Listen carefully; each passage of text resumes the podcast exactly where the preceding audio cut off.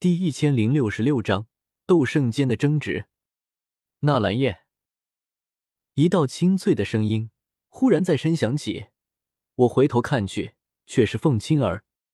她穿着七彩长裙，肌肤胜雪，眉眼如画，正俏生生的看着我。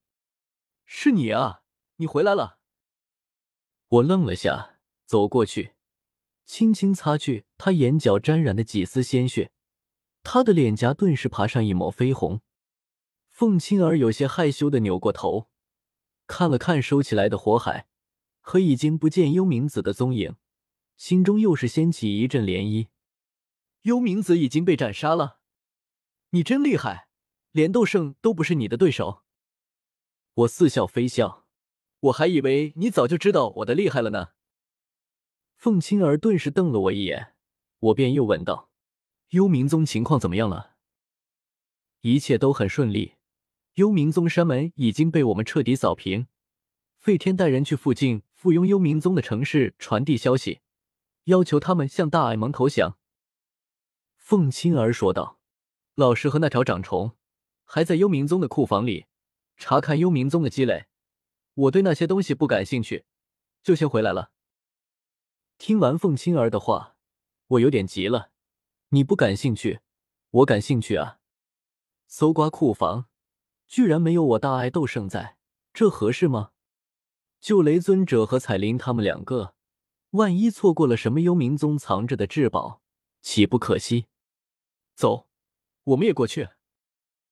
我收起黑石碎片，还有幽冥子的那戒，就急匆匆带着凤青儿赶过去。可惜还是晚了一步，彩铃和雷尊者已经分赃完毕，两人道貌岸然的从幽冥宗库房里走出来，脸上都带着满意的笑容。原来是盟主大人！雷尊者急忙朝我行礼，叹息道：“听说幽冥宗的斗圣老祖都是居住在小世界内，可惜我们进不去那小世界，也不知道那里面都有什么至宝。”斗圣强者居住的小世界，对雷尊者这种没有斗圣靠山的尊者来说，吸引力太大了。我勉强笑了笑。小世界一旦关闭，哪怕是其他的斗圣强者，也没法强行开启的。这种情况已经不是第一次碰见了。从最开始的花宗，到西北疆域的失明宗，再到如今的幽冥宗，都是如此。我都快习惯了。谁也不知道这些小世界里究竟藏着什么东西，或许是绝世奇珍，也可能是藏着某个还年轻的绝世妖孽。等突破斗圣，就从小世界里跳出来找我报仇。可我也没在幽冥子尸体上找到开启幽冥小世界的方法，只得和在失明宗时一样，施展空间之力，一口气直接将幽冥宗山门附近大片的空间。全部封印起来，管它里面有什么，我进不去，你们也别想出来，门都给你焊死。此间事了，我也该回大爱盟了。我看了看身旁的凤青儿，又看向雷尊者，沉声说道：“雷尊者，幽冥宗这边的地盘刚刚收复，或许会不稳定。风雷哥，你就暂时不要回去了，替大爱盟坐镇这里一段时间吧。”嗯。你就暂领一个大爱盟镇幽冥大长老的职务吧，好歹也是个尊者，给个分盟大长老的差事不算过分吧？雷尊者一时有些懵，不过也很快反应过来，他在中州也是一方霸主，做这个自然轻车熟路。只是这么多年来，还是第一次有人敢命令他。谨遵盟主大人法旨。雷尊者下拜行礼。毕恭毕敬的说道：“属下定万死不辞，为盟主大人镇守好这片地域。”好，雷尊者，你好好干，将来盟中助你成圣，对我来说也不是什么难事。完全不管一旁彩铃鄙夷的眼神，我直接就给雷尊者画了个大饼。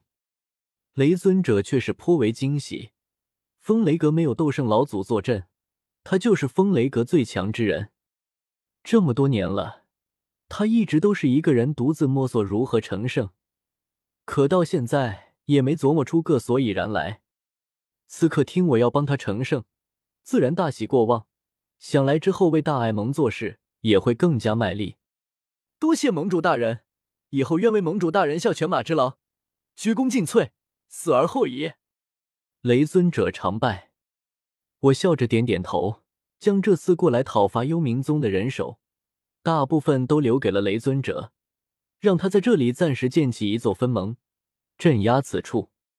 我则带着彩铃、凤青儿，还有少数几个随从。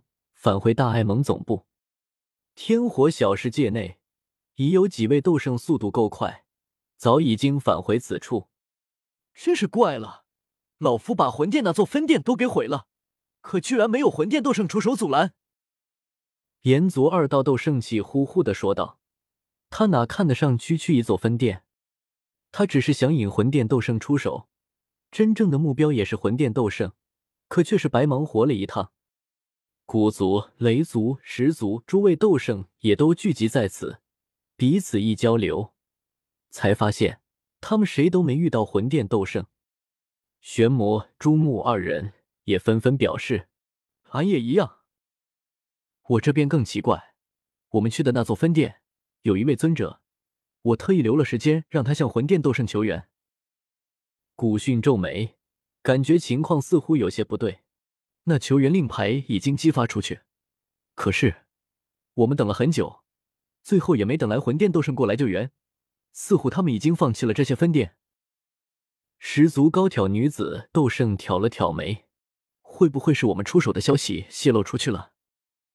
魂殿知道我们四族出手，他们的斗圣才不敢出动。